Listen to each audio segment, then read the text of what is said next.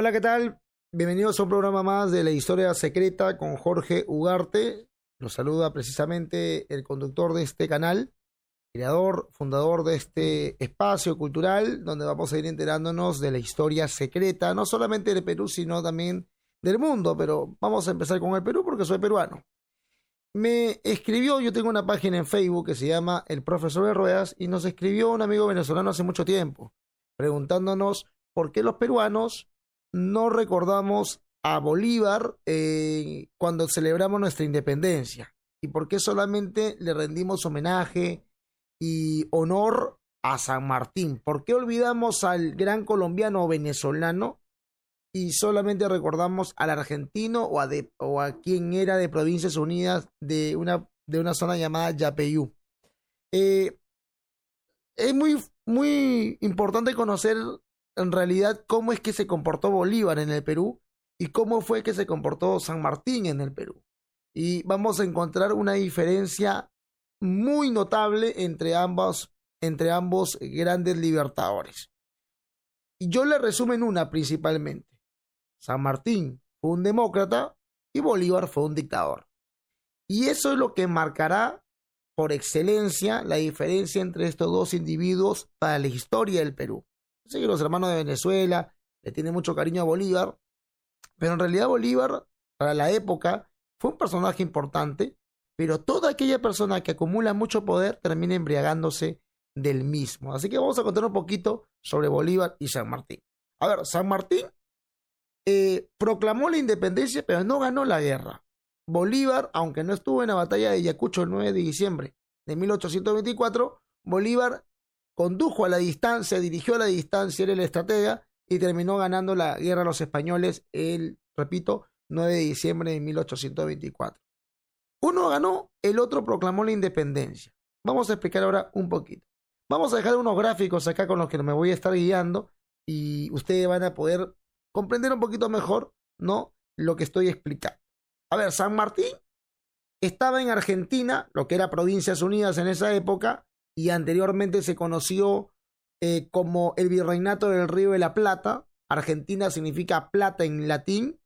Y Argentina, eh, San Martín cada vez que quería liberar al Perú, lo hacía por tierra, eh, por una zona que acá lo estoy señalando, conocida como el Alto Perú o la Audiencia Real de Charcas, que luego se va a llamar Bolivia.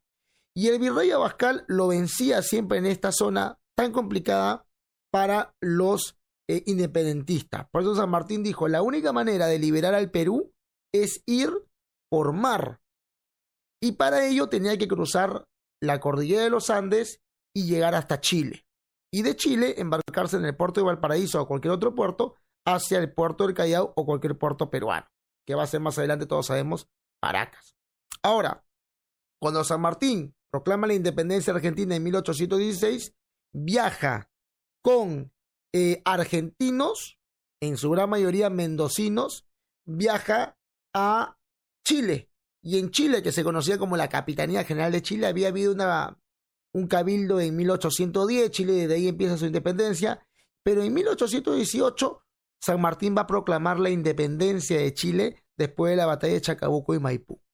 Pero llevó soldados argentinos para liberar Chile y se quedó sin soldados argentinos. Entonces San Martín le pide a Bernardo Higgins, libertador chileno, hijo de Ambrosio Higgins, quien había sido virrey del Perú, que por favor le preste financiamiento y soldados para irse a liberar el Perú del yugo español, porque no importaba si los países, si los territorios como la Gran Colombia, la, ah, eh, la Capitanía General de Chile, lo que conocemos, eh, como si, conocíamos como Provincias Unidas Argentina, fuese libre si el núcleo, la meca de Sudamérica, gobernada por los españoles, que era Perú, el virreinato de Perú y principalmente Lima, seguía bajo el mando monárquico. Entonces San Martín le pide ayuda a Bernardo Higgins y Bernardo Higgins no titubea y con Provincias Unidas firman un contrato que va a ser un negocio, una empresa. Eh, Chile va a poner el noventa y pico por ciento del financiamiento y Argentina lo va a poner como líder a San Martín. Pero los buques, eh, los fusiles, la artillería, la caballería, las municiones, el convoy, absolutamente todo fue colocado, financiado por Chile. muchos peruanos escuchando esto quieren suicidarse o estarán preguntándose cuánto le pagó Sebastián Piñera a este comunicador para mentir tan groseramente. Bueno, si me hubiesen pagado a mí, también lo hubiesen pagado a Jorge Basadre, entonces, ¿no? Entonces, fácil es, ir a la República, Historia de la República del Perú, encontrar los libros de Basadre y conocer la realidad detrás de la historia. Eso también lo cuenta de Lepiani, Vargas Ugarte, Vargas Hurtado, siempre lo menciono. Incluso en Girón de la Unión, en Girón de la Unión existe un museo conocido como la Casa de Bernardo Higgins.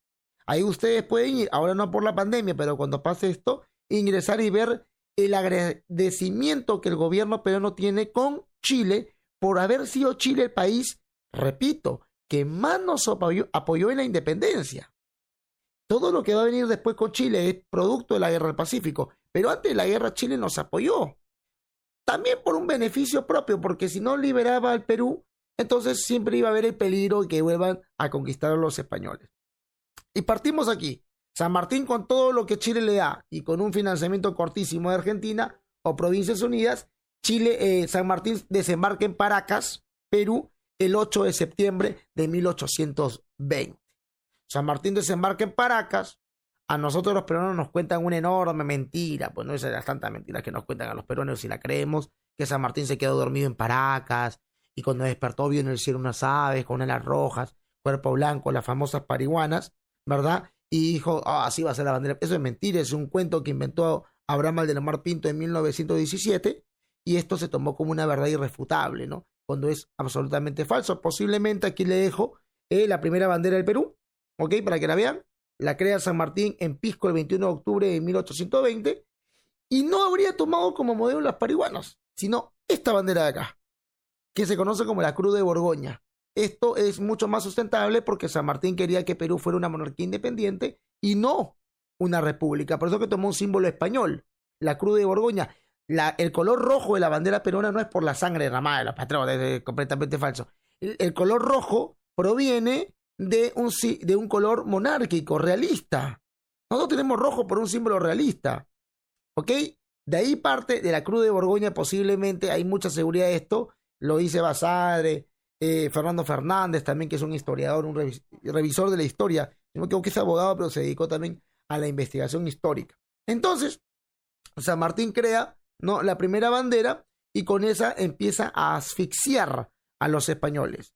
San Martín era muy inteligente, buen estratega, por eso que bloqueó la Sierra Central, bloqueó Lord Cochrane, bloqueó lo que fue eh, el puerto del Callao, Lima estaba desabastecida de alimentos, gente muriendo de hambre en las calles, no podía hacer nada el virrey La Serna, así que el virrey La Serna se va de Lima, le escribe una carta a San Martín y le dice, ya dejé Lima, puedes entrar. San Martín entra a Lima el 12 de julio de 1821, pero un paréntesis, antes, el 27 de noviembre de 1820, San Martín proclama la independencia del Perú por primera vez en el balconcillo de Huaura. La ciudad de Huaura hay un balconcillo hasta el día de hoy todavía eh, que existe. Ahí se proclamó la independencia del Perú por primera vez. No se hizo por primera vez en Lima, sino en Huaura. ¿Ok? Pero los peruanos somos muy centralistas. Tuvimos que esperar que San Martín entre a Lima el 12 de julio de 1821, no con uniforme militar, sino como civil. El 15 de julio se firma el acta de independencia y el 28 de julio San Martín proclama la independencia del Perú. San Martín pone las bases para nuestra democracia, para que elijamos nuestro Congreso de la República. primer Congreso va a ser 79 diputados y el presidente del Congreso va a ser Luna Pizarro, el primer presidente del Congreso. ¿Qué más ocurre? San Martín pone las bases para el concurso nacional que elegirá el himno nacional del Perú. Gana la letra José de la Torre Ugarte, un antepasado mío. Eh, la música la pone José Bernardo Alcedo, la crea, o sea, termina ganando y la canta por primera vez una mujer maravillosa llamada Rosa Merino. El himno nacional del Perú es el segundo himno más hermoso del planeta después de la marsellesa, que es el himno francés. Ah, todo eso hace San Martín. Todo eso, todo eso lo hace San Martín y lo hace bien. ¿Ok? Entonces San Martín, viendo que ya todo estaba listo, que teníamos congreso, que teníamos bandera, que teníamos un himno, San Martín se reúne con los políticos de la época y le dice, bueno, yo ahora sí les voy a contar mi proyecto. Yo quiero que ustedes, la reciente eh, con su reciente independencia, sean una monarquía constitucional. Yo quiero que los peruanos los gobiernen reyes y no presidentes. Pero el Congreso, los políticos, el pueblo odiaba tanto lo monárquico que no aceptó la propuesta de San Martín. Muchas veces me han preguntado si hubiese sido mejor tener reyes que presidentes. Y eso es muy sencillo responderlo. A ver, ¿cuándo hubo democracia en el Perú? Si antes la llegada de los españoles habían incas, y al inca no lo elegíamos democráticamente, no íbamos a votar para elegir al inca. Y cuando llegaron los españoles en 1532, en el 41 se funda el virreinato del Perú. ¿Y qué pasa? ¿Qué ocurre? Van a venir virreyes elegidos por el rey y acá nos vamos a votar. Y se va a vivir un crecimiento importante. El problema del Perú es con la República. Y San Martín sabía lo difícil que era Latinoamérica, lo dividida que era. Entonces San Martín dijo, vamos, yo les propongo que sean ustedes una monarquía constitucional. A lo que el Congreso responde que no. No, no, no, no. No queremos monarquía, todo lo español es horrible, todo lo español es malo, hay que aniquilar todo lo español, ni más con España. Lean el himno nacional, tiene mucho rencor hacia lo español. Entonces San Martín, ¿qué hace? ¿Los obliga a hacer monarquía? ¿Con su ejército nos, nos, nos termina pues subyugando? No. San Martín propone, no se le hace caso. El 27 de julio de 1822 eh, viaja para, eh, y llega a encontrarse con Bolívar que estaba en Guayaquil. Bolívar es el libertador del norte, de lo que se conoce como la Gran Colombia. La Gran Colombia es Ecuador, Colombia, Venezuela y Panamá. Y Bolívar le había ya conversado con él por cartas, habían llegado a un detalle, ¿no? Guayaquil geográficamente nos pertenecía a nosotros. Guayaquil era peruana, pero Bolívar quería anexarla a la Gran Colombia. Entonces Bolívar le dice a San Martín, hablemos de la cuestión de Guayaquil, yo creo que Gran Colombiana, tú crees que del Perú, vente a Guayaquil y aquí conversamos. Entonces San Martín viaja, argentino ingenuo, a Guayaquil, cuando baja del barco se va a entrevistar con Bolívar, Bolívar le da la mano, se la aprieta y le dice, bienvenido libertador a tierras gran colombianas. Con el apretón de mano le quitó Bolívar a San Martín, le quitó Guayaquil. Y luego Bolívar nos va a quitar el Alto Perú, ahorita vamos a llegar a eso si hay tiempo. La reunión que sostuvieron, se dice que después se dijeron, dos soles no pueden brillar en un mismo firmamento, y por eso que San Martín se va. Otros dicen que eran masones, y que San Martín era de un grado menor, por eso que se va a terminar yendo. Pero en realidad, nunca se va a saber con certeza qué se habló. Ok, si hubo masonería, si hubo traición, si hubo cobardía. Vamos a terminar especulando siempre, pero muy pocas veces vamos a llegar a la verdad absoluta en este caso. Entonces San Martín después de la entrevista se va y Perú eh, se despide de San Martín. San Martín no quiso ser el primer presidente porque el Congreso se lo propuso y él dijo, voy a ser un protector. San Martín se va del Perú y el Perú se queda céfalo, se queda sin líder, sin cabeza. Teníamos Congreso y teníamos un Ejecutivo que no eran presidentes, habían tres que encabezaban el Ejecutivo, pero el poder absoluto lo tenía el Congreso.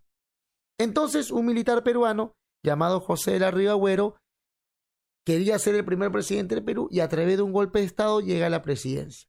José de la Ribagüero, golpista, será el primer presidente del Perú trata de hacer las cosas bien con la campaña de intermedios, porque todavía estábamos en guerra con España, los españoles estaban en el Cusco, ojo, no había ganado la guerra San Martín, y hace las cosas mal. Se refugia en Trujillo y el Congreso lo vaca por incapacidad moral. Una palabrita muy famosa en estas épocas. Entonces el Congreso elige al segundo presidente, en este caso se llamaba eh, Torretagle. Torretagle crea dos banderas peruanas que las voy a colocar acá, porque la bandera de San Martín era muy difícil bordearla, entonces crea esta bandera primero, que parece mucho la bandera española, por eso es que, y en el centro va el sol de mayo, y como se parecía la bandera española en, los, las batallas, había mucha alteración del ánimo, entonces prefirieron cambiar los colores, ya no horizontales, ya no mirando el horizonte, sino de forma vertical. Y van a crear esta bandera con el sol de mayo, que es el sol de los incas, en la parte del centro, porque todavía no teníamos escudo. Entonces Retagle hace una mala campaña contra los españoles se refugia en la fortaleza del rey Felipe y se declara súbdito del rey de España Fernando VII. con esto nos traiciona, Perú se vuelve a quedar sin presidente y en ese momento el Perú le pide a Bolívar que venga. Y le dice, ven porque nosotros no podemos gobernarnos, somos ingobernables. ¿Puedes ayudarnos? Bolívar viene pero pone condiciones. Yo voy al Perú pero dame los tres poderes del Estado. Yo no le voy a ganar la guerra a España si, el Congreso no me lo permite y si el, el eh, Poder Judicial no me lo permite. Dame los tres poderes del Estado y yo le gano la guerra a España. Perú le dio los tres poderes del Estado, se le declaró dictador en febrero de 1824 y Bolívar dirige la batalla de Junín, 6 de agosto de 1824, donde no participó Ramón Castilla, y luego la batalla de Ayacucho, 9 de diciembre de 1824, donde sí participa Ramón Castilla, ¿no? Su hermano Ramón Castilla estuvo del lado de los realistas, era un caudillo peruano, ¿no? Ramón Castilla, que fue el presidente más importante del siglo del siglo XIX, perdón, por la época del guano, el crecimiento y todo, eh, dio por primera vez un presupuesto de Estado. Algún día vamos a hablar de Ramón Castilla. Entonces Bolívar, Ramón Castilla no le tenía mucho cariño a Bolívar. La fama de Bolívar se multiplicó, porque no solamente había ganado eh, algunas batallas, había ganado la guerra contra los españoles. Eso le dio una fama gigantesca a Bolívar enorme. Cuenta Jorge Basadre que las madres que tenían hijas jóvenes y solteras eh, las presentaban a Bolívar. Ustedes entienden por qué. En la iglesia se oraba y se le daba gracias a Dios por Bolívar. Cuando Bolívar se quería subir a su caballo, porque era una persona bajita, había siempre un peruano que lo ayudaba a subir o ponía su espalda para que Bolívar la pisara y tomara impulso para subirse a su caballo. Esta acumulación de poder y esa franelada del peruano siempre bastante incómoda para muchos de nosotros, fue lo que a Bolívar lo va a embriagar del poder. Y Bolívar no va a proponer como San Martín. Bolívar va a imponer una república vitalicia. Vitalicia significa para siempre. Por eso Bolívar después se crea un escudo, él no da la bandera que va a estar hasta el gobierno del presidente Manuel Odría, o sea, la bandera rojo, blanco, rojo, y en el centro del escudo, esa bandera se va a quedar hasta Odría, luego eso va a cambiar y se va a convertir en pabellón y la bandera solamente será la que tiene los colores, nada más, la que no tiene nada en el centro. Pero vamos al grano. Entonces Bolívar crea la famosa Constitución Vitalicia de 1825. Pues. Esa constitución redactada por Bolívar eh, era bastante polémica. Y te voy a explicar por qué. Porque al redactarla él, él dice, el presidente del Perú puede gobernar hasta el último día de su vida. Y solo, escúchese bien, solo él podrá darle la banda presidencial a quien él crea correspondiente. Los países en la actualidad que se han considerado bolivarianos han seguido el mismo modelo de Bolívar, pues, de perpetuarse en el poder, de creer que solamente ese individuo es el elegido por el de arriba para tomar la decisión y hacer la revolución en su país. Bolívar no quería el Perú, lo que quería Bolívar era anexar el Perú a la Gran Colombia. Por eso que Bolívar también nos va a quitar el Alto Perú. El Alto Perú era conocido, era, se llamaba la Audiencia Real de Charcas, pero era más famosamente conocido como el Alto Perú. Éramos un solo país, o en todo caso un solo territorio. En 1776 pasó la, al Virreinato del Río de la Plata, pero siempre se sintió identificada con el, con el Bajo Perú que éramos nosotros. Cuando Bolívar viene, se da cuenta que un territorio tan grande al sur de la Gran Colombia, que era su tierra, no le iba a convenir. Por eso Bolívar le proponen separarla, independizarla, que sea un país independiente. Y Bolívar la pensó, pero cuando le dijeron pongámosle su nombre, Libertador, que se llame Bolívar como usted, y le pusieron República de Bolívar. Luego cambió República de Bolivia, por eso es que Bolivia se llama así. Entonces Bolívar todavía, dijo, ya puedo morirme en paz porque ya hay un país que se llama como yo. Bolívar nos quita Guayaquil primero y luego nos quita el Alto Perú y luego nos crea una república vitalicia donde solo Él era el Todopoderoso. No te olvides, cuando los políticos dicen yo soy bolivariano, está pues los que se atornillan en el poder y no permiten la alternancia. Mucho cuidado, porque en América Latina hemos tenido muchos, no voy a nombrarlos por, para no caer en la, en la política, que a muchos no les gusta que mencione, pero creo que hemos visto casos en Argentina, en Ecuador, en Bolivia, en Venezuela, ¿no? por favor, ¿no? En Cuba. Hay casos bastante ejemplificados que los puede usted buscar en cualquier lado, no lo voy a mencionar para no caer en el error, repito, de la política. Entonces, esa esa constitución vitalicia a los peruanos no nos gustó. Pero la aceptamos porque ese es lo malo del peruano. Cuando la persona está en tu cara, ¿qué tal? Si todo bonito, lo aplaudimos, es lo máximo. Dame de espalda y empezamos a apuñalarlo. Eso es lo que pasa en el Perú.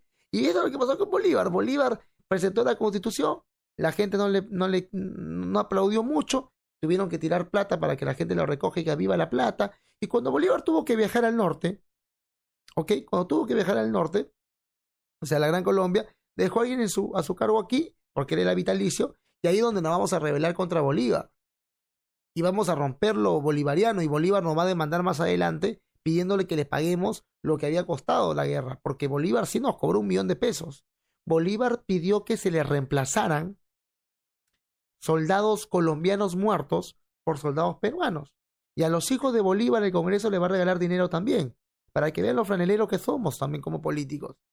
Y por eso es que nosotros vamos a tener guerra con Bolívar en 1828. Eso nos genera a nosotros un conflicto muy grande con Bolívar. Y por eso es que no nos sentimos un país bolivariano. Bolívar fue un dictador, San Martín fue un demócrata, un absoluto demócrata, a quien yo respeto mucho. ¿Hubo masonería? Vamos a tratarlo eso en otro video. Pero que Inglaterra estuvo muy metida en la independencia de los pueblos americanos, por supuesto que estuvo. ¿De dónde íbamos a sacar financiamiento? Agradezcámosle no solamente a Inglaterra, agradezcámosle también a Bonaparte.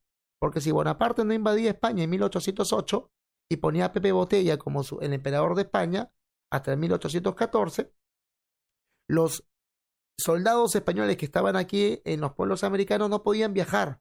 Se hubiesen quedado acá siempre, pero como ya no los necesitaban, tuvieron que viajar y dejaron desprotegida esta zona. Por eso que en ese momento va a empezar a, formarse un espíritu independentista, ¿no?